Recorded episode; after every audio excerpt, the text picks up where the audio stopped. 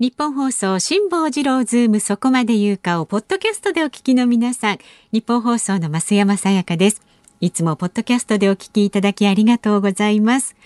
えー、皆さんご存知の通り辛坊さんは太平洋横断のため現在お休み中です。でも助っ人が豪華なんですよ。立川志らくさんに小倉智昭さんなど、そして日本放送が誇ります。三大年齢がわからないアナウンサーの二人、吉田アナウンサーと飯田アナウンサー。まあ濃いですよね。ま、ちょっと心配もあるかと思います。混ぜるな危険なんていう感じしますけれどもね、三代ってね、あと一人誰なんでしょうかね、とか、いろいろ考えてしまいますが、まあ日々ね、みんなでアイディアを出し合って、日替わり助っ人の曜日に合わせた企画、そして専門家の方をお招きして、全員で辛坊治郎ズームの屋号を守っていきます。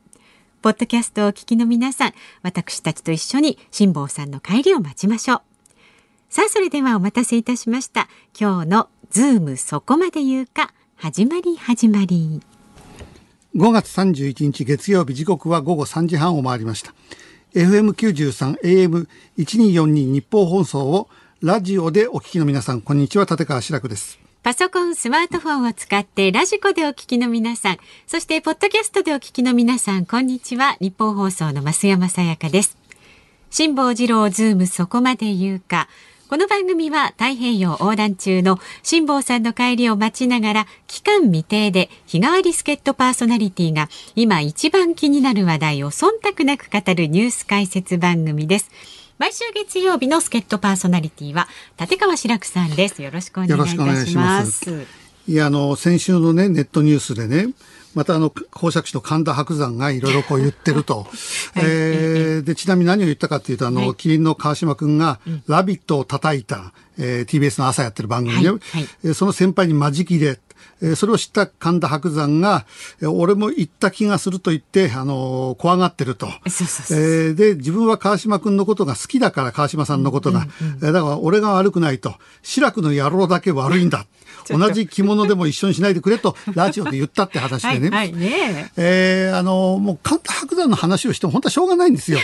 えー、白山がね、ラジオをやっていてね、はい、えー、で、そこはやっぱり当然演芸ファンが聞いてるから、うん、えー、立川志らくという名前を出せば、それは面白いですよ。うん、で、あいつのが後輩だから、うん、えー、その先輩である志らくをちょっとこういじってるって面白さがあるわけですよね。ねはいはい、え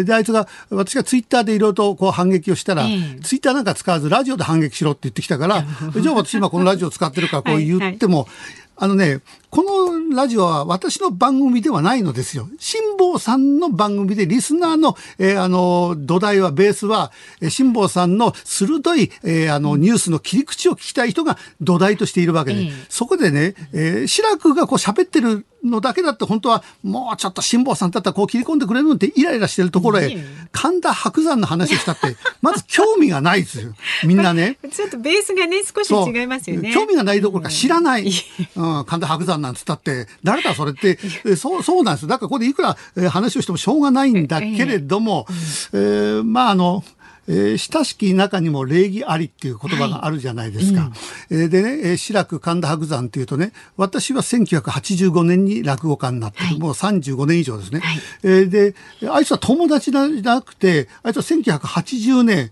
3年間なんかに生まれてんですよ。あいつが二つ三つの時、私はもうすでに芸人になってね、あいつが公爵士になったのは2007年ですから、もう私はこの世界の師匠になってるわけですよね。えー、だから本来だったらね、うえあの、縦の社会だから、あいつは私に向かって口なんか聞けないようなポジションになると、本当は、とんでもなくね、そのポジション的にはね。いい悪いは別ですよ、そういうのがいいのか悪いかは別として、事実として、えー、そういう縦社会の中では、本来はあいつは私の前では口が聞けないぐらいのポジション。はい、それをあいつがいじってるから、え面白い。うんうん、だからこれはすごい損なんですよ。あいつはね、えー、あの、師匠をいじってる、はい、えー、大先輩をいじってるから、おなかなかすごいやつだと。まあね、で、私がね、そこで本気で怒ったとしますか、はい、本気で怒ったら世間は何て言うかというと、なんて器のちっちゃいやつだと。あいつはギャグで言ってるんだから、そんなのめぐじゃたって怒ることはないだろうっていう、こうなっちゃうんですよね。だけどこの世界はね、あの男子がものすごい怒ったことがある。はい、あの高田文夫先生、はい、高田文夫先生は男子のあの弟子でもあります。はい、ねえー、でものすごく可愛がられて男子が、うんうん、えー、今後の東京のお笑いは高田お前に任せるとまで言った。そ,、ね、それだけ可愛がってもらってるんだけど、うんうん、ある時高田文夫先生がなんか雑誌のインタビューで、うん、男子のことを近頃はやっこさんもいろいろ頑張ってますよみたいなちょっと、えー、いじったんですよ。ちょっと冗談っぽく。でこれ読んで別に何の悪いことも書いてない。たまたまちょっとやっこさんってちょっと面白おかしい、えー、それを読んだ男子が激怒して「なんだ高田のやつは俺のことやっこさん呼ばれるのやろう」でそれがシャレで怒って本気で怒ってるんですよ。はいはい、30万の罰金となそれからあのロースの、えー、ステーキ最高級のやつを持って詫びに来い。えー、30万取られたんです。肉と30万取られたんですよ。えー、ね。それから爆笑問題も男子にものすごい可愛がってもらってる。はい、えー、である時爆笑のあの田中君が、うん男子さんと言っちゃったんです、はい、それに対してあのちびこの野郎男子師匠だろ干すぞこの野郎って本気で怒った、はいはいえだからね私がねもし、えー、白山に向かってね、うんあのー、志らくの野郎とは何だと。うん、この野郎おめえ、30万の罰金だお前。肉持ってこいって、一回言ってみようかな。言ってみようかな。一回なんか本気でここでちょっと激怒してみるっていうの。白山この野郎お前、俺のこと野郎呼ばれしゃっててめえこのしろ。怒ってますよ。お前、お前も肉持ってこい、肉。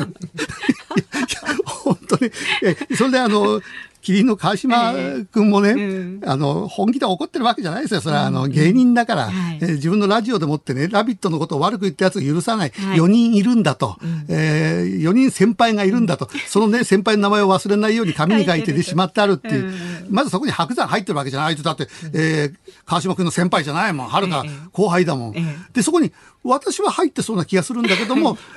漏れ聞いたところによると、川島君は、いや、志らく師匠は入ってないんだと。入ってないんだと。入ってないんだと。えー、そりゃそうですよ、TBS で買わせることもあるしね。まあね、そうですよね。私はね、あの、文句を言っていいポジションですから。はいはいはい、だって、だって、私が大事にしてたグッドラックっていう番組がね、打ち切られて、えー、後でラビットになら、それは愚痴の一つも言いたくなるんですよ、それは。権利はありますね。それは言わない人が立派な人。ね、男らしい人。ぐずぐず言うやつはダメなやつ。で、私はダメなやつなんです。もうぐずぐずぐずぐず、ぐずぐず言うの。そうで、落語ってのはそういうもんだから、それダメなやつを描くのが、えー、落語家だから、私がそこで、えー、小倉さんのようにね、えー、後の番組は本当にあの、特ダネの後皆さん、えー、見てください。そんなことは言わない。誰も見るな、ラビットってこれ言いたくなる。はい、だけども、あの、私はね、えー、TBS にすごいお世話になってるしね、うん、えー、ラビットって番組もね、ちゃんと見ることはできないけど、ちょこちょこちょこちょこ見てね、気にはしてるんですよ。私ね、コロナ禍の中で、えー、ずっとグッドラックやってる時もね、他のことやりたいなってあったんです。当初やってたんです、はい、コロナが大変な時にね、えー、今子供の頭にしらみが湧いて大変だってしらみの話題やったぐらい、ええ、でもそれじゃ結局数字が取れないからといってコロナに飲み込まれていった、うん、だから「ラビット!」はね今これだけ緊急事態宣言だってっても、スイーツベスト10だとかね、まあ、ぶれない、ね、納豆ベスト10でやったら立派なもんですよ、うんはい、だから私ね本当ラビット出たいと思ってますから。もう呼んでくれたらもう出ます私は。出たい発言が出ましたから一応これ。週に一度でも出ますから、週に一度でもレレギュラーでも。レギュラーでも私出て私はスイーツベスト10とかやりたいもんな。えこんなあの今一毎日こうね緊急事態宣言でどうのこうのだ、ギスギス。それはもってのんきなものを私にもやらしてほしい。えだから最初にえあの白山の悪口も言いましたけどね。最終的には「ラビット!」出てもいいよで締める 出てもいいよというか出してください。はい、喜んで出ます。ということでございますので関係者の方にお聞きになってたらぜひ。さあでは、えー、今日もえまず電車の情報をお伝えしましょうかね、はい、電車の情報入っています、えー、京急本線がですね京急川崎駅と八丁縄手駅の間で発生した人身事故の影響で京急川崎駅と神奈川新町駅の間の上下線で現在運転を見合わせています。京浜急行によりますと運転の再開はこの後4時30分頃の見込みということですのでご利用になる方はご注意ください、で今日の株と為替の値動きです今日の東京株式市場日経平均株価大幅反落しました先週の金曜日に比べまして289円33銭安い2万8860円8銭でした。えー、前週末に大幅高となった反動で利益確定売りが優勢になりまた海外勢の動きは乏しく幅広い銘柄が売りに押されました。また為替相場は現在1ドル109円70銭付近で取引されています。先週の木曜日から60銭ほど円安になっています。さあ、ズームそこまで言うか。この後は週末のニュースを振り返るズームフラッシュ。で、4時台は今日はですね、明治大学政治経済学部教授で、ワシントンのアメリカン大学元客員研究員の運野元夫さんに、米ロ首脳会談の行方について伺います。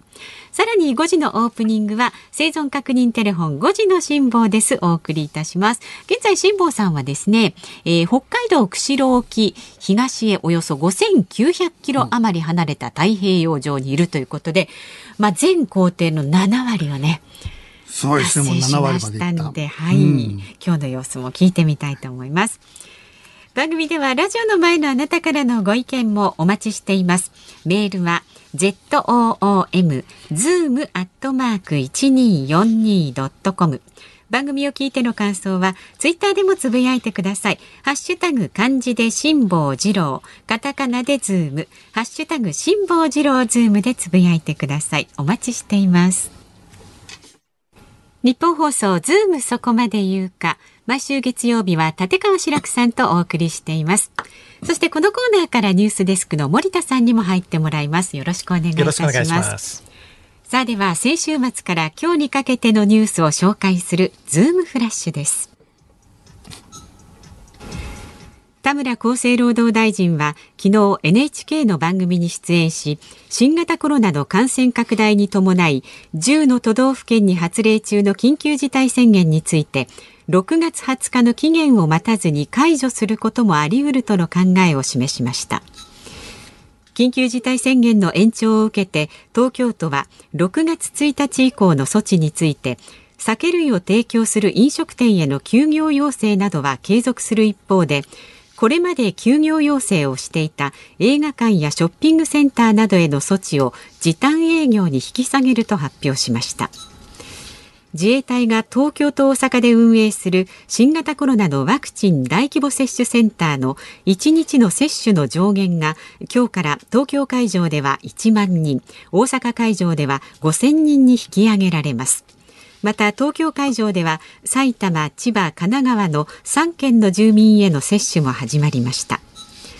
新型コロナの感染拡大が続くインドで医師およそ1200人が感染によって死亡していたことが明らかになりました。テニスの全仏オープンの主催者は昨日選手に義務付けられている記者会見を拒否した大坂なおみ選手に対し1万5000ドル日本円でおよそ164万円の罰金を課したことを発表しました。また今後も会見拒否を続ける場合全仏で失格処分さらに今後の四大大会で出場停止処分となる可能性も通告しました。2018年に生まれた3歳馬7398頭の頂点をかけた競馬の祭典。第88回日本ダービーが昨日東京競馬場で行われ4番人気のシャフリヤールが勝利しました。アメリカンニューシネマの名作明日に向かって打ての挿入歌雨に濡れてもなどで知られる歌手の BJ トーマスさんが今月29日肺がんに伴う合併症のためテキサス州の自宅で亡くなりました。78歳でした、まずはあの、はい、日本ダービーでございますね。毎週毎週ちょっと競馬の話をさせてもらってますが、はい、えっ、と、もう断然人気のね、エフフォーリアっていう馬は、あの、横山っていう22歳の騎手が乗っていて、えー、もしかったらば、最年少ダービージョッキーと。で、私はもう長いこと競馬を見てるけれども、ダービーっていうのはもう、えー、ジョッキーにしても、えー、とにかくあの、調教師たちにしても、馬主にしても、生涯に一度取れればいいんだと。うん、そのぐらい、あの、なかなか、あの、取れない、それを22歳のね、若造が、あの、そう簡単に取れるわけはない。いくら一番人気でも。で、私はとにかく、えー、勝つことはないだろうと、ええー、外しました。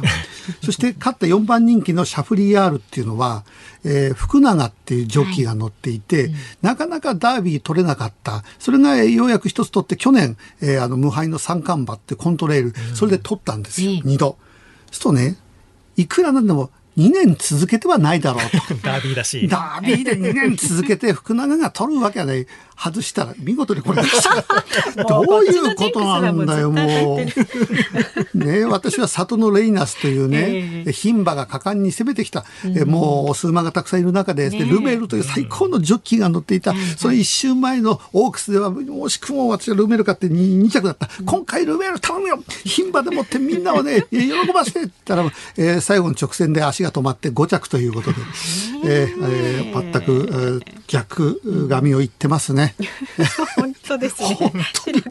最近取れなくなっちゃったなと思っても全然。まあいいや、まあ、また来週は。5時台でね、あの、小永井アナウンサーをつないで、そう詳しくダービーについて。あと、この、大坂なおみ選手のね、私いろいろ新聞とかで読むとね、テニスの関係者、それからプレイヤーがね、大坂さんを結構非難してるんですよ。はい、けしからんというね。で、確かに、あの、会見が義務付けられてるなら、その義務だからやるべきであると、そこを含めて仕事なんだって、それとってもよくわかる。だけど、このいきなり罰金あるいは、えー、もしかしたら今後四大大会出場させませんっていうのはね、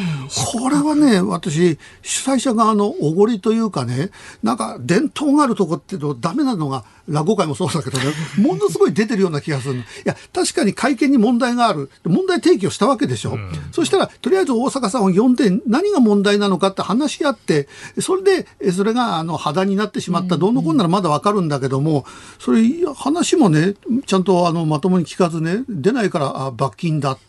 それで今後出なかったらもう四大大会に出さないんだって言ったら、うん、あの、大阪さんかわいそうすぎないですか、これ。うんただなんか、グランドスラム四大大会の規定の中に、この記者会見の参加義務というのがあって、その参加義務に違反すると罰金最大2万ドル、ええ、およそ220万円。そういう規定があるようなんですよ、ね、なんか罰金を取られるのは仕方ないと思うんですよ。はい、えー、で、その後四大大会も出さねえぞじゃなくて、とりあえず大阪直美さんと何が問題なのかってちゃんと話し合うっていうところをやって、それで話し合った結果、いや、大阪さん、それはいくらなんでもね、あなたのわがままですよと、うん、それはダメですよ、なった時に、またそこから考えればいいのに、なんかいきなりね、ダーね、でもうあの、四大大会も出さないと今後って。で、選手もそれに乗っかって大阪直美はね、えー、あの、いくらなんでもひどいじゃなくて、これ本当なんかね、落語界と同じなんですよ。伝統があって上がこうだっていうとね、ちょっと違ったことをね、若手が言ったりするとね、えー、もう当然上は怒るし、他の諸先輩たちも何言ってんだ、これが伝統なんだ、お前どうのこうのって、こうなるんですよね。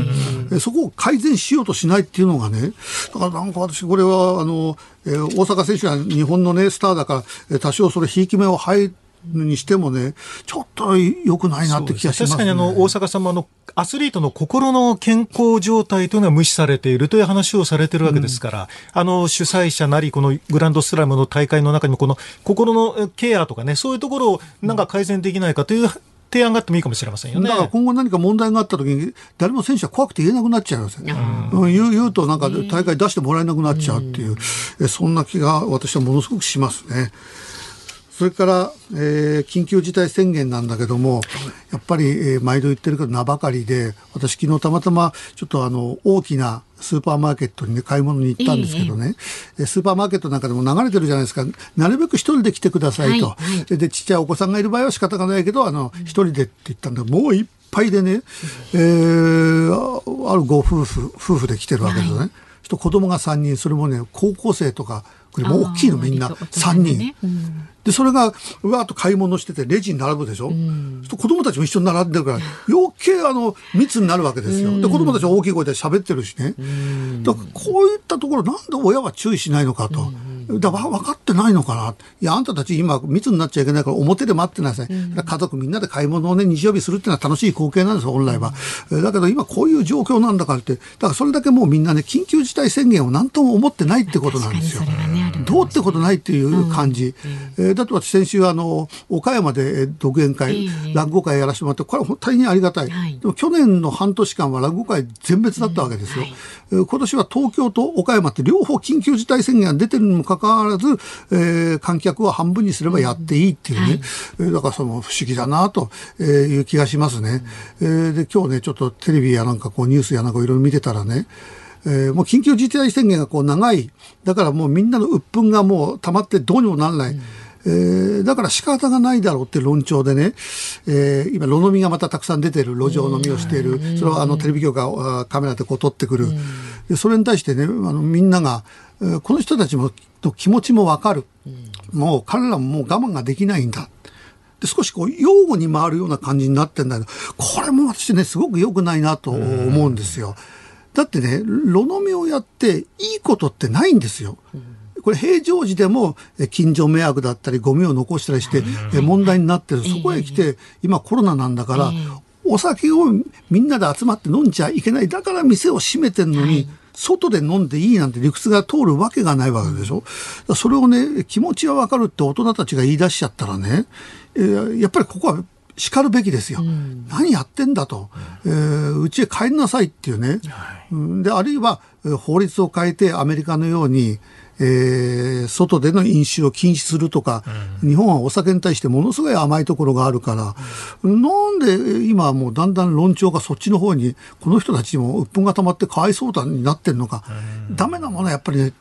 徹底的にダメだって。いや、炉飲みでなんかプラスがあるないです。炉飲みをすることによって街が明るくなるとかなんかね、何かいいことが、まあいいことがあるとすれば、えー、お酒が少し売れるっていうね、えー、そそのプラスがあって、だから飲んでる人たちは俺たちが、えー、あの、経済回してんだっていうね、理屈になるのかもしれないけどもね。えー、まあでも緊急事態措置もなんかちぐはぐで、まあ飲食店はね、休業要請が続いてますけれども、百貨店だとか映画館は明日から平日なら OK とか、結構ちぐはぐ感がありますよね。だからそれに対するあのみんなの、えー、フラストレーションというかね、はい、不公平感がものすごく出てる気がしますけどね。だから、あれ街中で飲んでる、炉飲みをしてる人に対して、え警察官がこういうなんか言ったり、東京都の職員が回って帰ってくださいとかやってるけど、あの、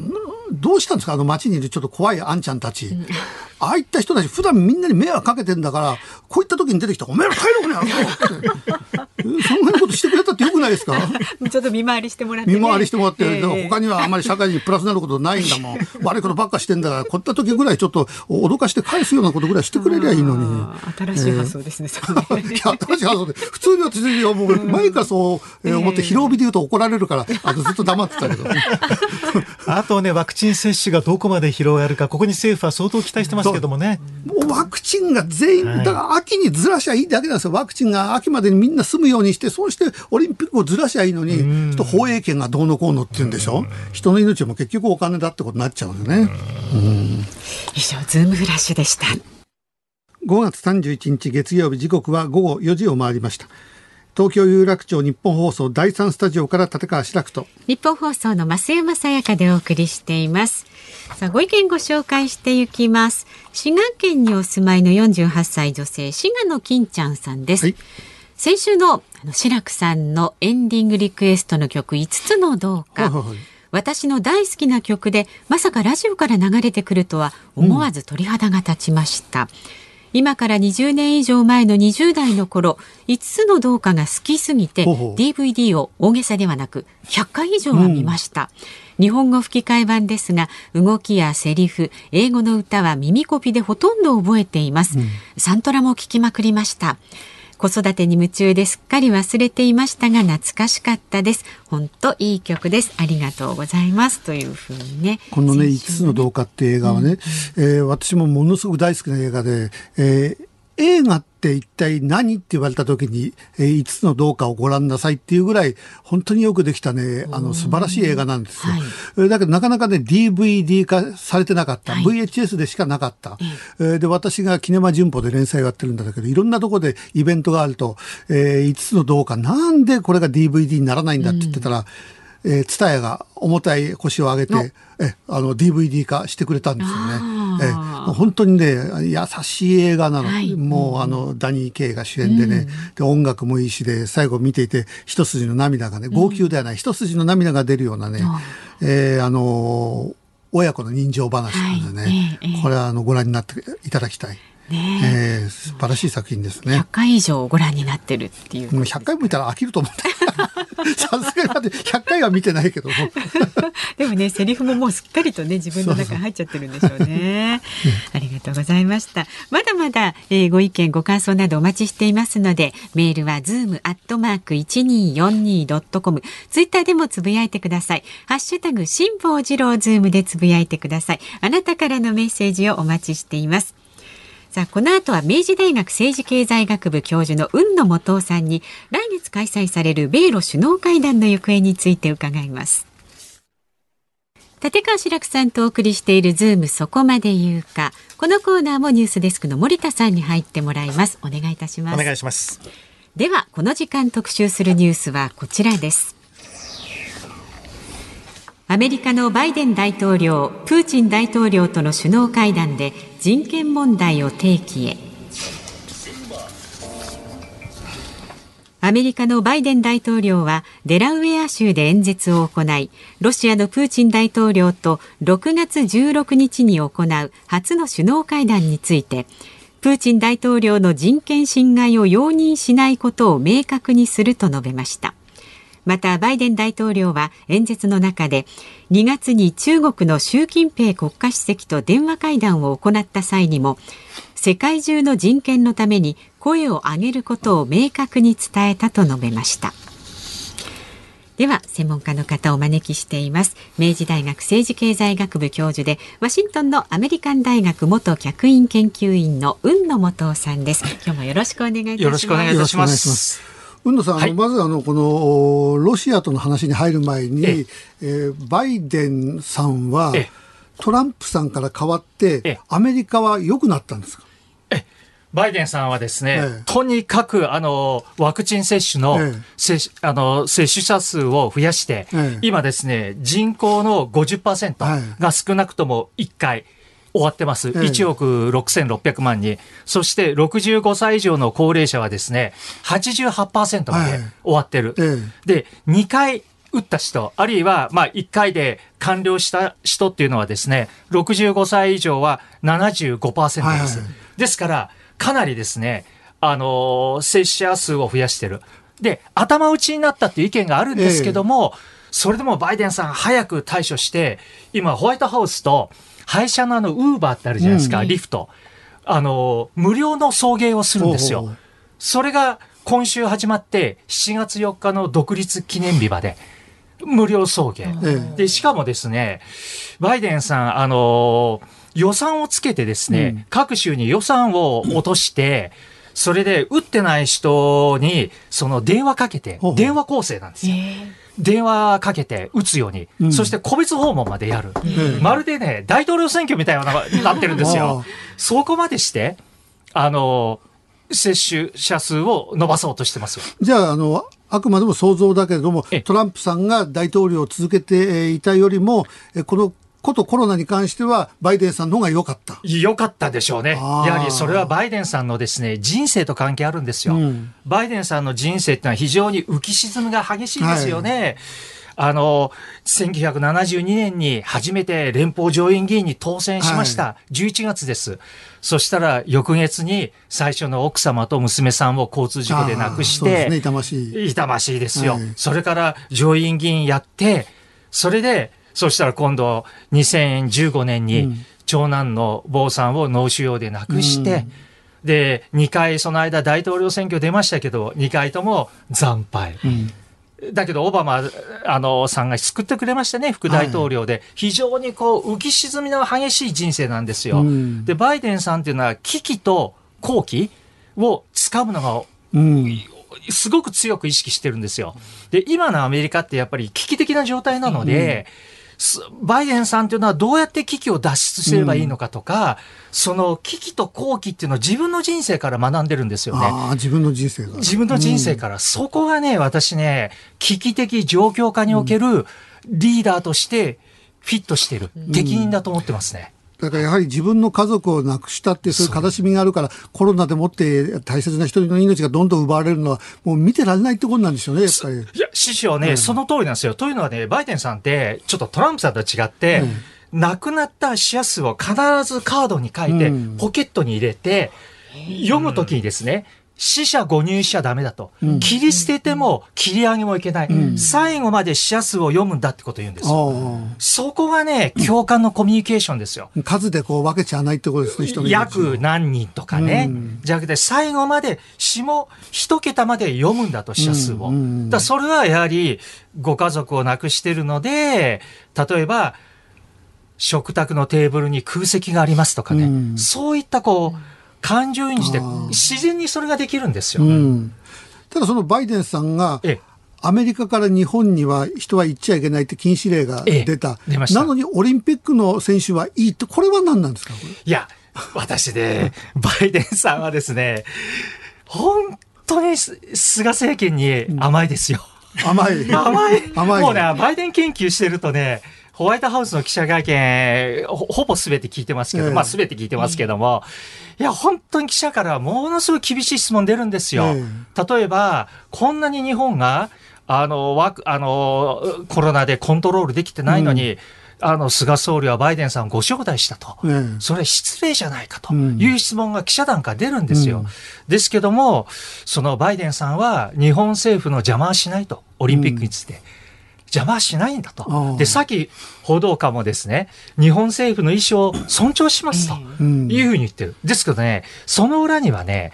やっぱ中国があるんですよ。ほうほう結局、日本をチームに引き入れて対中国政策やっていかなきゃなんないので、うん、このオリンピック・パラリンピックのことでぎくしゃくした関係作りたくないんですよ。ああ、その先々を見てるってことそれがね、バイデンさんの本音だと思います北京オリンピックにはかなり厳しい姿勢をバイデン政権示してますもんね。そうですね。議会が厳しいですよね。でもそれは人権だからなんですよ。うん、で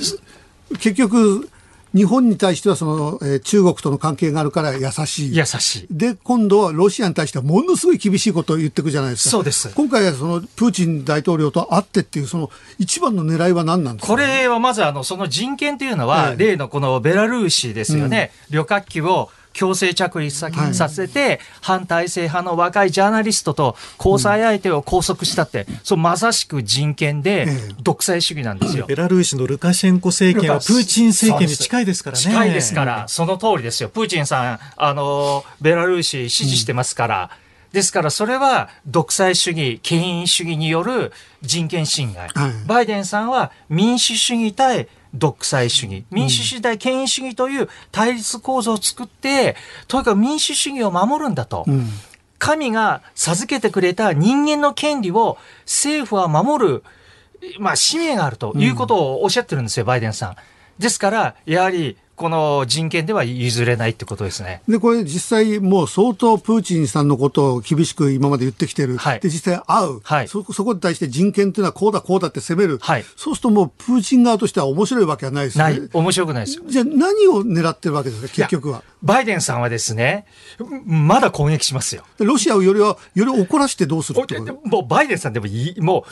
対面で言いたいことあるんですよ、プーチンさんに。そう言い言いたいことっていうのが。言われりゃプーチンさんだって面白くないでしょ。面白くないすごい怒るでしょ、きっと。でもその面白くないことっていうのが、2016年のあの大統領選挙で、アメリカのすべての情報機関がロシアが介入してトランプさんを助けたと。それに対してトランプさんは2018年の米ロ首脳会談、ヘルシンキです、フィンランドの。トランプさん、あの、プーチンさんを責めなかったんですよ。えー、で、バイデンさんは去年、2020年の大統領選挙で、ロシアがサイバー攻撃をバイデン陣営にかけてる、ハッキングやってるんですよ。偽の情報を流したり。だそれを、対面でも面と向かって言いたい。言いたいんです。それがもうバイデンさんのアジェンダですよ、本当のも言いたくてたまんないですよ。でも言った結果、2回もやって。言った結果、向こうがうわーっと怒ったら余計アメリカとロシアの関係って悪くなってしまう。悪くなって、本当はですね、今回、先報道官が今回の米ロの首脳会談の目的というのは、ロシアを予想可能で安定的にするためだってことを言ってるんですよ。それはどうどういうことですか？やはり安定的で予想可能じゃないっていうのはロシアがサイバー攻撃仕掛けてくるからですよね。うん、アメリカの石油パイプライン会社にとか。うんはい、ですから安定した関係を作りたいっていうことをホワイトハウスは言ってるんですけど、うん、バイデンさんはやはりそのプーチンさんのことを殺人者だと言ったりね、えー、結構言うんですよ。キム・ジョン、うん、あの総書記は悪党でしょ、えー、習近平さんは民主主義のかけらもない男で、えー、男とかね、もうはっきり言いますからね、言うと思いますそれはあの言うのはいいんですよ。でもそれ面と向かってバーって言う言うだけだったらば、坂上忍さんと同じになっちゃうわけですよ。ね。面と向かってこうやって言いたい。だけども、大統領なんだが、今後、世界が平和になるにおいては、あまりアメリカとロシアがやり合いすぎても。ロシア関係を安定させた方が、アメリカとしては中国とのあの対決を、まあ、よりそこに集中できるわけですよね。うん、そうですね。バイデンさんはですね、その、ロシアというのはやはり独裁主義国、権威主義国の象徴なんですよね。やっぱ、ロシア、中国、北朝鮮、ミャンマーは。ですから、まあ、かなり強く出ると思いますよ。強く言った後一体どうなるかってこと、ね、どうなるかってことで、トランプさんのようにですね、やはり、その、プーチンさんと親しい関係っていうのは、共和党の保守派も、やはり気に入らないんですよ。しっかり、ロシアに対してサイバー攻撃とその人権、選挙介入。選挙介入は特に民主主義を破壊する行為ですから、それは共和党のその保守本流も望んでいることなので、やはりバイデンさんは強く出る。でもその関係、その後のね、関係難しいですけども、かなり、まあ、これはちょっと学者の言う言葉じゃないですけど、舐められると、舐められてると思ってるんですアメリカが。アメリカが。アメリカが。だって世間のイメージからするとトランプさんの方がなんかそういう感じがしたじゃないですか。それが実際、えプーチンと会っても何も言わない。で、北朝鮮行ってもなんかこう肩抱き合って、えなんか仲良くしてる。そうです。で、バイデンさんの方がおとなしいように見えて、どんどんそういう過激なことを言って、当人に向かって言いに行くわけですよ、今度は。そうなんですよ。と申しますのは、バイデンさんはプーチンさんにしろ、キム総書記にしろ、個人的な関係で問題解決しようとは思ってないんですよ。うん、中身で勝負しようと思ってるんですよ。うん、中身の勝負で。だからそこがトランプさんともう180度アプローチが違うところですよね。はい。じゃあバイデンさんにとってやっぱり警戒すべきはロシアと中国、最終的にはどっちなんですか？いや、それはもう中国ですよ。やっぱり最後は中国それはですね、あの、5月28日、うん、先週バイデンさん、あの、バージニア州に行ったんですけども、そこで、やっぱり習近平さんの話してるんですよ。演説の最後に出てくるんですけども、あの、習近平はですね、えー、独裁主義というのは意思決定が早いんだと、はい、優れる優れてると思ってると。それはそうですよね、ロックダウンもできたし、うん、だけどもコンセンサスも取る。だけどもそれは民主主義じゃないんだと、うん、そしてですねその習近平とバイデンさん副大統領、習近平さんが副出席の時に長時間お話ししました。そこでバイデンさんが思ったことは、習近平が2030年、あるいは2035年までにアメリカを自分のものにしようとしてるって言ったんですよ。はい、先週。自分のものに。あの、アメリカをその中国のものにしようとしてるんだと、うん、そう習近平は信じてると、うん、先週演説したんですよね。で、その時ね、私聞いてて思ったんですけど、去年の大統領選挙でトランプさんがですね、バイデンが勝つと、アメリカは中国のものになるんだって、もう何回も言ってたんですよ。うんいや、トランプさんおそらく、習近平さんと会談やってて、習近平がアメリカを狙ってるっていうのは、すごく感じてたんじゃないかと思って、だから、サプライチェーンで半導体を支配する、電気自動車を支配する、バッテリーを支配して、アメリカを包囲網して、経済で。まあ、乗っ取るというか、うん、それをね、トランプさんも分かってたんじゃないかと思って、じ実際のところ、二、え。ー、つのあのバイデンさんとトランプさん話して共通してますもん。そのぐらい習近平なんておそらくない、おそらくですけど野心的。うん。そこまで習近平さんは考えて考えてると、えー、で。でもそれ実現する可能性ってどのぐらいあるですけど、あの、かなり、その、電気自動車とかバッテリーとか、半導体で有利に、うん攻めてきてますから。今だって中国というものがないとね。うん、ですからバイデンさんはやはりそこでサプライチェーンの依存度を減らすっていうのは非常によくわかりますよね、うん、中国からの依存度をどんどん減らしていかないと結局アメリカが中国に乗り込まれてしまう。そのぐらいやっぱりバイデンさん危機的な心理がある？うんじゃあ日本の政治指導者どうかっていうところまでちょっと私考えたんですけども。えー、それはどうどうですか、日本いや、そこまで日本は言えないですよね、中国に対して。言えない。だって韓国もこの間の米韓見てわかるように、中国に遠慮してるじゃないですか、うん、経済問題で、はい、だから人権でやはり中国を刺激しないようにする、バランス外交を取ろうとしてる、なんかそうやってなんか日本と似てるなとか。じゃあ、もしかしたら今、あのこのコロナの、あれが、武漢の研究所が、ええ。えー、そそれが元だってこと、またアメリカが攻撃し始めてるっていうのは、そこ、それが背景にあるってことですか、いや、それはですね、そうです。まず最初にアメリカがそのワクチン接種の接種接種の数が非常に高まってて、うん、余裕が出てきたんですよね、うん、じゃあここではっきりさせようじゃないかってことですよね。うん、で要は世界中から中国を攻撃させようと。まあそれは結局動物からあの移ったのか、あるいはあの武漢の研究所側で、武漢の研究所になれば、非常に中国を、まあ、攻めやすくなりますよね。バイデンさんはですね、実を言うと、この発生源を明らかにするっていうのは、その次のあの、ウイルスの対策のためだっていうふうに言ってるんですけども、やはり議会はそうは見ないですよね。うん、これは、あの、研究所から発生源になれば、まあ、まだこの話は出てないですけども、賠償までつなげる、うん、だって世界的なね、世界的パンデミックになったのが中国のせいだってことになれば、そうです。それは大変なことになりますね。賠償まで。だから、それが100%もう本当に、えー、実証されれば。されれば。だから中国、それ怖いですよ、うん。過去の歴史で賠償の歴史がありますから、中国は。ですから、それは避けたいけども。だって生半可な賠償だ、なら世界中ですからね。世界中ですから。ですから、その、そこをアメリカは今、余裕が出てきたので、はっきりさせたいんですよね。うん、はい。で、中国の方は、えー、それはとにかく、えー、そんなことはないというふうにして、アメリカを自分たちのものにしたい。それも、2035年まで。2030か35って、あの、先週のスピーチでバイデンさんおっしゃってますよ。2035ってあと14年、14年で習近平さんまだ生きてますか、それ。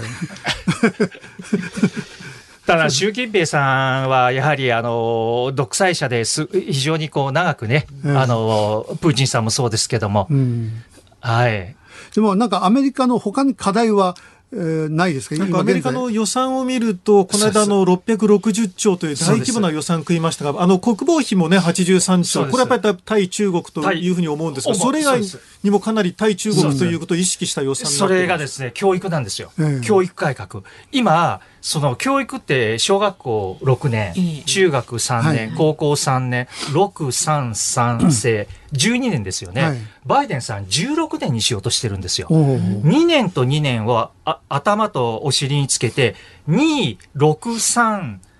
3に、うん、16年の教育改革をしようとしてるんですよ。で、この2っていうのが、3歳と4歳の幼児に対して無償教育を行うと。これデイケアじゃなくて、しっかりした学校で3歳、4歳から学んでもらおうと。もう幼稚園みたいなものではなくて。なくて、うん、しっかりした学校で学んでもらおうと。3、4歳から。無償で。無償で。その予算が入ってるんですよ。うん、そして、このお尻の2っていうのが、アメリカには、あの、公立の2年生大学、コミュニティカレッジってあって、はいそこの授業料を免除して、2年生の、まあ、いわゆる短大、短大って言っても男女共学で、年齢幅も大きいんですけども、行くように予算つけて、2、6、3、3、2の16年に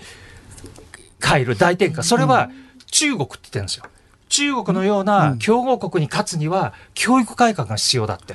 それが3歳、4歳からもあの勉強させようっていう。させて。で、それがアメリカで成功したら日本にもそうなってくるって可能性はあるんですか？いや、そうすると文科省どうするかですよね。うん、でもアメリカでね、それが成功例として。成功すれば、ここの 2, 2もつけるんですよ。2, 2も最後の。あの2年間も必ず大学に行ってもらうっていうことですよね。いや私はその3歳4歳は幼稚園に行った方がいいとは思うんだけれども、えー、でもあの待機児童の問題とかを考えるとね、えー、これいつまでたっても解決しない、うん、そうするとあの学校制度にして、えー、あのみんなが普通に通うようになれば、うん、そこのかあの問題は解消されるっていう、ね、それは思うけど、でもうちに今幼稚園の娘がいるけど。いや、3歳、4歳の時は勉強せずに遊んでもらった ありますね。そこまで勉強しなくちゃいけないのかって。そこまで言うのか？中国中国に勝つために、中国に勝つために、中国に勝つために幼稚園をなくして、3歳、4歳から一生懸命勉強なんか、それはどうか。いや、それでしたらね、師匠ね、もう一つありますよ、バイデンさん。バイデンさんですね、7月15日、はい、あの来月の15日からですね、6歳から17歳以下の子供。1人に対して2万7千円支援出すんですよ、うん、それで6歳未満ですよね、ええ、6歳未満の子供1人に対しては3万3千円支援です、えはい、毎月出す。毎月出す。2015年まで、毎月ですよ。15日に出すこと。毎月ですよもうね、大胆な政策打つんですよ、バイデンさんって。大胆ですね。大胆なんですよ。っていうのは、やはりこう、コロナ禍で気持ちがこう沈んでる時って、リーダーっていうのはやはりね、大胆な政策を打つ。それによって、国民が国が停滞したのに前進してるっていう感覚を持つことができるんですよ、ね。大事かもしれないですね。日本の場合は今ね、そうなんですよ。みんなあの前進できなくなってますもんね。だからやっぱり前進してるっていう感覚が日本国民欲しいじゃないですか。うんだからバイデンさんっていうのはもうとにかく大胆に大胆に打って、スピード持って。それは学ぶべきところかもしれないですね。えー、給付金だってまだ2月3月のが入ってこないとか、えー、飲食店が嘆いてるじゃないですか。だってこれ7月15日ですよ、もう。えー15って約束してるんですよ、うん、口座に入れますって。はい、だからそれがやっぱりあのリーダーとして、じゃあ、あの運動さんからすると、今現在、あのバイデン大統領っていうのは、相当優れたリーダーではあるんです私はバイデンさんのやはり、先ほども申し上げましたように、その人生の浮き沈み、うんっていうのを経験してるっていうのが危機的な状況に合ってるんじゃないかと思うんですよ。えー、だけど怖いのはそのプーチン大統領と会って思い切り喧嘩をふっかける言いたいことを言う、それによってロシアがどういうふうな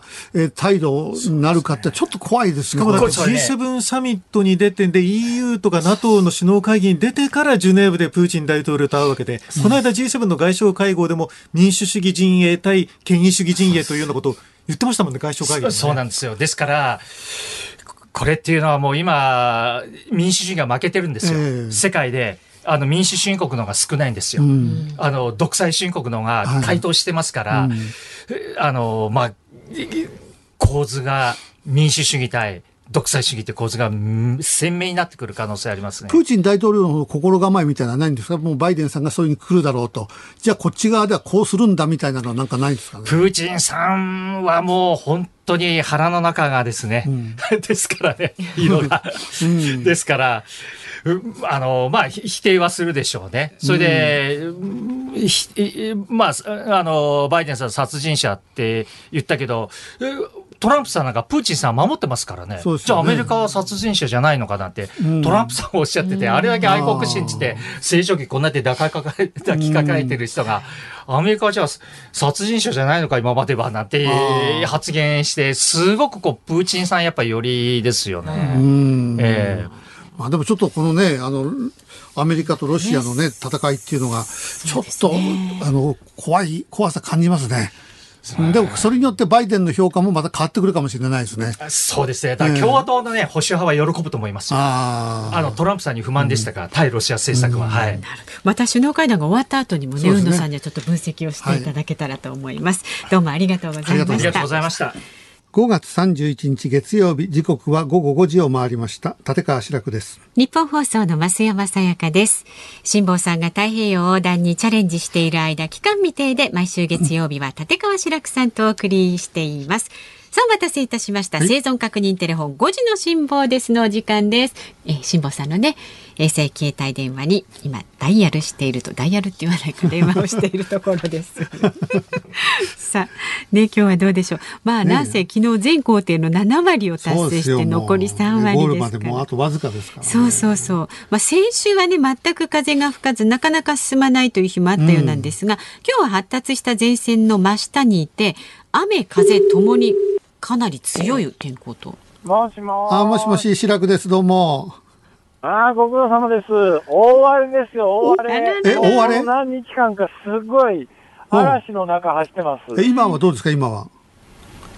今ですか？今ちょっと落ち着いてきた感じですかね。いや、実際嵐になると、船の中ってどんな状況になっちゃうんですか？あのね、物が飛び交うんですよ。ほうほうだから船の右から左の、あの、要するに、しっかり縛ってないものは全部空中を飛びますね。へえ。なんかポルターガイストみたいですね。あ、もう完全ポルターガイストですよ。だから、だって、船ってね、今日なんかでもそうですけども、こんだけ安定してる船なのに、うん、あのー、方向の違う波を同時に2つぐらい食らうとですね、ほぼ真横になるんですよ。ちょっとね、セールがね、海面につくぐらいまで傾きますからね。ですからもう、要するに真横ですから、あの、遊園地のびっくりハウスって昔ありましたけど、ありました、ありました。そんな感じですね。そんな状況。あんな感じ。えー、じゃあ、辛坊さん、そういう状況になったらば、当然寝ることはできないでしょ？だって、ベッドに横たったら転がっちゃうでしょ？あ、あのね、そこがよくできててね、ええ、ヨットのベッドって、ベッドっていうもんじゃないんですけど、うん、要するに、あの、敷板みたいなものをこう引き上げるとですね、ええー、左右に落ちないようになってるんです。おお。じゃあ、その中でこう、右行ったり左行ったりゴロゴロはしてる。いやいや、だから幅がもうね、その肩幅ぐらいしかないからゴロゴロしないんですよ。ああ、そこにパカッとはまっちゃうんだ。はまって寝てるんだ。そうそうそう、そういうこと、そういうこと。そんな感じです。へえ。はい。でもトイレなんかどうする？んですか、その、うん、トイレ、トイレはね、トイレはあり、トイレはあります。あの、トイレはあるんですけども、トイレも、あの、いろんなところに、まずとにかく、両手でどっか捕まってないと危ないですからね。はい。じゃあそんな状況、ね、だけどこの3日間ぐらい大荒れだったんで、はい、かなり速度が出たので、うん、えー、明日、明後日ぐらいを経過すると、いつ頃着くかだいぶはっきり言えるようになると思います。今日はまだ早いですけど。うん。明後日、明日か明後日ぐらいにはもう大体このぐらいにつけるかなみたいな話がそろそろできるかなと。こんな感じです。じゃあゴール見えてきたんだ、それじゃあ。えー、でもまあ、あともう一山二山ありそうだね、でも。いやいやいやいや、な、な、もう勘弁してほしいわ、もう。これ天気、この後どうなの、松山さん、これ？お天気なんですけれども、この、えー、荒れ模様というのは、あと2、3時間ほど続くようなんですが、その後は風は急速に弱まって、雨も明け方までには上がって、明日はお天気回復傾向だそうです。で、しばらくは南西からの風が続くということです。はい、わかりました。じゃあ、それを信じて、それを頼りに、これから頑張ります。ありがとうございます。頑張ってください。頑張ってくださいね。ゴール見えてますから。はい、気をつけて。あと2、3時間の辛抱。辛抱。辛抱。辛抱さん、辛抱してる。辛抱さんね。で、明日から明後日にはね、なんとなく目処がつく、ね、寝るとき、こうやってはまって寝てるちょっと面白いですね。写真にこうやって自撮りしてきてほしいですよね。ハマってるところね、はい、明日もこの時間に生存確認テレフォン5時の辛抱ですをお送りいたしますのでお楽しみに。日本放送がお送りしています。ズームそこまで言うか。この時間特集するニュースはこちらです。日本ダービー。さあ第4コーナーから直線コースサトノレイナス。サトノレイナスが先頭 400m を通過する。インコースはバスラットレオさらにはグラティアスもいる。間を突っ込んで馬場の3分どころ。エフフォーリアも来ている。エフフォーリアも来ている。エフフォーリア先頭。エフフォーリア先頭。サトノレイナスやってくる。サトノレイナスもやってくる。さあエフフォーリアサトノレイナスインコースを突っ込んではシャフリヤール。シャフリヤールも来ている。エフフォーリア先頭。シャフリヤールが来る。エフフォーリアシャフリヤール。エフフォーリアシャフリヤール。並んだ並んだエフフォーリアかシャフリヤールか全く並びました。勝ちタイム2分22秒5ダービーレコード更新。2分22秒5のタイム。3着争いは3頭グレートマジシャンステラベローチェサトノレイナス。さあどっちだ？ストップモーション。内か？10番。シャフリヤールが体勢有利か？あ今出ました。出た。1着は10番。シャフリヤール。福永雄一ダービー連覇。毎日杯驚異のレコード勝ちから2ヶ月。またまたこの馬に驚かされました。競馬の G1 レース第88回日本ダービーが昨日東京競馬場で行われ4番人気のシャフリヤールが優勝しました。無敗での2冠が期待された1番人気のエフフォーリアはゴール直前でかわされ2着でした。さあ実況をお聞きいただきましたけれどもね、はい、昨日のダービーの実況を担当しましたもう25歳という若手でねこのダービー担当したという日本放送小永井和穂アナウンサーと電話がつながっています。はい、え小永井さん。はい、よろしくお願いします。よろしくお願いします。えダービーのお話ですけども、この番組もなんだか知らないけど、ダービーと、毎週競馬の話で、辛坊さん帰ってきたらびっくりするんじゃねえかと思って。えっと、あの、今、あの、実況聞かせて、えー、いただきましたけども、はい。いや、あのね、あの、エフフォーリアとシャフリヤールって、これが、あの、例えばアーモンドアイだとかね、成田ブライアンだとか、こう、ガッとこう、強い、なんか、あの、音の、あれだったらいいんだけど、エフ、エフフォーリアにシャフリヤールって両方空気が漏れそうな、これ、相当気を使うんじゃないですか、これ。最後、この2頭。ねちょっとの息が、もうあの、松山室長の前でちょっと恐縮なんですけども、こうね、なかなか発生しにくい馬ではなそうですね。また似てるしね、名前がなんとなく。シャフリヤールとあの同じ勝負服を着た馬ももう一頭出ていましたので、えー、これのこう判別も緊張感がある中で、ドキドキでした。うん、えー、それでまた写真判定が出るまで、えー、あの、テレビだったらね、えー、普通に何遍も何遍もその VTR を回せばいいんだけども、はい、ラジオだからこれ、つなぐの大変だったでしょ、これ。いや、私もあの、うまくつなげた自信はないんですけれども、本当5分くらい判定が出なかったんですよ。はい、で、もうじゃあ、福永ジョッキーと横山武史ジョッキー、そのエフフォーリアとシャフリヤールに乗っていたこの2頭を描写しようと思ったんですが、ともにあの引き上げてしまいまして、うん、もうあのターフから競走馬もいなくなってしまったので、もうどうしようかな、どうしようかなと放送時間もあったので、焦っていたら、えーうん、なんとかあの客順掲示板が1着10番と出てくれまして。でも結局、その5分な、何喋ってたんですか？その5分間はもうほとんど覚えてないんですけど、それど、どういう展開で来ていたか、うん、エフフォーリアは最初、内をぴったりついていて、直線は外、うん、シャフリヤールはその内から来ましたっていう、そういったことを喋っていたような気がするんですが、私ももう、あの頭の中がもう、なんか踊っているような感じだったので。実際、あの小永さんは馬券買ってたんですか？馬券はあの緊張もあって、買わなかったというか、うん、あの買えなかったんですけど、あらまあ、買っとけばよかったのの目黒記念であの痛い目に遭いました。目黒記念、はい、そう、目黒記念はね、はい、えー、あのー、でもあ、ダービー買うとしては何買ってたんですか、でも？買うとしたら、あのー、関東馬が今年強いと言われている中で、ええ、武豊さんのディープモンスターっていうのを買おうと思ったんですけどね。買わなくてよかったです。ヒップモンスター全然ダメ、ダメでしたもんね。全然ダメでしたね。あの、でも、エフフォーリアと、エフフォーリアとシャフリヤールのどっちか買ってたら、実況にもきっと違いが出たですかね。そうなんです。それが怖かったので、ちょっと今回はそうですよね。もしこれで、だって、えー、エフフォーリアを買ってたらね、シャフリヤール来るなって言っちゃいますもんね、そう、そう実況で。エフフォーリア、エフフォーリアって言っちゃいそうだった。そうそう、エフフォーリアっていう。ええ、ええ。だだけど、あの、去年は無観客で、今年は4400人ですか。あの、雰囲気はどうだったんですか？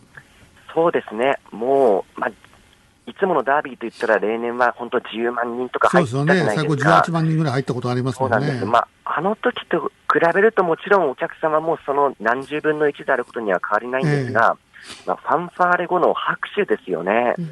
うん、それとあのゲートが開いた時の拍手とか、直線コースの拍手だったり、まあ、思わず起こる歓声だったり、うん、あこれがダービーなんだなと、私もあの本当初めて実況させていただいたんですが、うん、もうその緊張感、高揚感っていうものはかなり伝わってきましたし、うん、またあのスタンド前、今あの、コースの10メートルぐらい手前に規制線があって、はい、あのそれ以上近づくことができないんですけど、はい、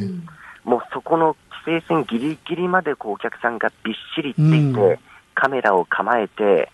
こう今か今かとダービーを待ち続けている様子は、まあ、あの時のダービーの熱気っていうものを少し思い出させてくれましたね。だけど本当にあの競馬ファンはあのマナーがいいというか、ちゃんと拍手なんですよね。そうなんですよ。うん、最初なんですよ。うんはい、でダービーの時なんか、うわーっとものすごい歓声が上がって、それで気の小さい馬なんか、それでもってるなんか調子おかしくなって走らなくなっちゃうなんてよくあるんだけども、ちゃんとあの守って拍手ですもんね。そうなんですよね。そこら辺はやっぱ競馬ファンちゃんとしてんなって、あのね、あのファンファーレになった時に思いましたね。はい。うん。あの今、えコロナ禍であの競馬の取材もずいぶん変わったとは思うんですけども、ええ、それはなんか大きく変わった点ってありますか、何か？そうですね。まあ、やっぱりあの、馬が走り終わった後の検量室ですとか、はいトレーニング、あと美穂立東のトレーニングセンター、こういった馬の調教する場所、えー、ここにこうなかなかこう気軽に取材に行くことっていうのは、ちょっとこうこちらとしても自粛しなければいけないっていうのが、えー、本当だったらこう日本ダービーとか大きなレースの前は、ね、陣営のお話だったり、うん、馬の調教だったりって、そういったものを見に行きたかったんですが、うん、まあ、ただあの、実際に取材をしている競馬専門誌のトラックマンの方の話聞きますと、はい、そこはやっぱり関係者と記者のこう信頼関係というのもあって、えー、大きな制限はなく、うん、あの取材はできているという、そういった話も聞いていますね、まあ、そうですね、やっぱりある程度の取材してもらって、その情報をわれわれ流してもらわないと、うん、やっぱり馬券買うときにね、そこがあんまり、えー、規制されてしまうとね、結局みんななんだかんだ言って、お金をでそこにあの投入してる人が多いから、まあ、基本はみんなそうだから。えー、コメントが大事ですもんね。コメントはやっぱりよほど大事ですよね、そこのところがね。ねえ。ー、え。ー、さて、それで、えー、今度は安田記念、また安田記念来週ありますけども、えっ、ー、と、あの、小永さんは実況またやるんですか？えー、私はあの今回あの、お役コメントなって、あら。らええー、次は、そうですね、まあ、おそらく先輩のどなたかがおっしゃってると思うんですが、うん、今、本当、白くさん、マイル戦線もレベルがものすごい高いじゃないですか。そうなんですよ。グランアレグリアってすごいのが出てきます。そうなんです。G15 勝のグランアレグリアがいて、ええ、で、去年のダービーでコントレイルの2着に敗れたサリオス。ええ、で、3歳で NHK マイルカップという同じ舞台での G1 を勝ったシュネルマイスターがいて、そうそう、私それね、買ってたんですよ。あ、おめでとうございます。で、古豪でインディチャンプですとか、そうですね。あとはダービー一番人気にもなったダノンプレミアムとか。うん、今度ちょっと調子を落としてるね。はい。えー、で、あの、小永井さんの注目馬は何ですか、うん、あの、実況やらないんだから。はい。私ちょっとあの、思い切って注目馬言わせていただきたいと思うんですが、はいはい、やっぱりここは、3歳馬。ほうほうシュネルマイスター、ちょっと注目したいんですだけど、ルメールが乗らないんですよ。そうなんです。ルメール乗らなくて、まだこれ安城が未定で、そうなんですよ。これどうなるのかなって、池あの、ルメール騎手の安城で、大逆でよくある池添ジョッキーももうダノンプレミアム決まっちゃってて。戸崎はどうなんですか、戸崎は。戸崎ジョッキーが、空いてますね。そうなんですよ。ダノンキングリーに乗らない。どんどん話がマニアックになって、競馬好きじゃない人は何の話をしてんだ次から次へと。松山さん大丈夫ですかね？なんとか勉強しますあ。ありがとうございます。一応あの、小永井さんは、えー、あの、シュネルマイスター。ね、ええ、それを押すと。じゃあ私は、ね、えあの、サリオスを押しますんで。え二人の。そうです。サリオスずっと応援してるんです。全く勝たないけど。えまあでも普通に、あの、馬券、あの、初心者の人は、えー、グランアレグリアというものすごい強い。それを買っとけば、間違いないですよね。間違いないですね。そうですね。でもそれじゃロマンが、夢がないから。なるほど。お互いに3歳馬とずっと勝てないサリオス。はい。まあ、クロートとしてね、えー、穴馬を探していきたいですね。まあ、あの、賢明な方、この2頭外した方がいいかもしれない。はい。私は当たりません、全然。じゃあ、そのように思っています。どうもありがとうございました。はい、失礼します。お疲れ様です。日本放送、小永井和穂アナウンサーでした。エンディングリクエストお送りしているのは私立川志らくが選曲しました、えー、シェスタコービッチ作曲のセカンドワルツ、えー、これは50年代の旧ソビエトの、はい、えー、あの音楽なんですけども、えー、今日はまあロシアの話もね、えー、海野さんがしてくれたんで、うん、でこれはですねあのもともとソ連の映画の、えー、曲なんだけども、えー、キューブリック監督の遺作のアイズ・ワイト・シャットっていうトム・クルーズの、えー、えー、ニコール・キッドマン、はい、その時にもテーマ曲に使われていて、この多分メロディーが日本人がとっても好きなの、サーカスの歌にちょっとこうメロディーが似てるでしょ。気持ちよくリズムで、これね、ロシアでこれのコンサートの映像、多分 YouTube やなんかで見れると思うんだけども、ものすごいです。何万人もの客がいてね、えー、で、あの、アンドレ・リューっていう有名なスターのあの指揮者がこれをやるんだけど、はいうん、客が全員も、あの、お年寄りが多いんだけど、みんな、えー、ワルツでこう、ダンスを全員が踊り出すんです。それでもその盛り上がりがね、これが流れるともうロシアの人たちがうわーってテンションが上がるっていう、その映像を見た時すごいなっていうのが、うん、えー、ありますね。だからこれ多分、あの、いろいろ映像が残ってるんで、探して見ていただくとね、面白いかもしれないですね。ちょっと見てみてくださいね。はい、うん、なんかリズムに乗っちゃいますね。うん、さあ、日本放送、この後は、ショーアップナイタープレイボールをお送りします。そして明日の朝6時からの飯田浩二の OK 工事アップ。明日のコメンテーターは、ジャーナリストの長谷川幸洋さんです。で午後3時半からのこのズームそこまで言うか。明日の助っ人パーソナリティは小倉智明さんです。日本の対ミャンマー外交の課題について上智大学の根本敬教授に伺っていきます。さあ、そういうわけでございまして、はい、まあ来週はおそらく神田伯山の話はもうしないと思いますので、皆さんご安心をいただいて、え競馬もまあ、あと安田記念、宝塚記念ですからね、うんはい、え辛坊さんが戻ってきたら正常に多分戻ると思いますんで、えズームそこまで言うか、ここまでのお相手は立川志らくと、増山さやかでした。それではまた、えー、明日です。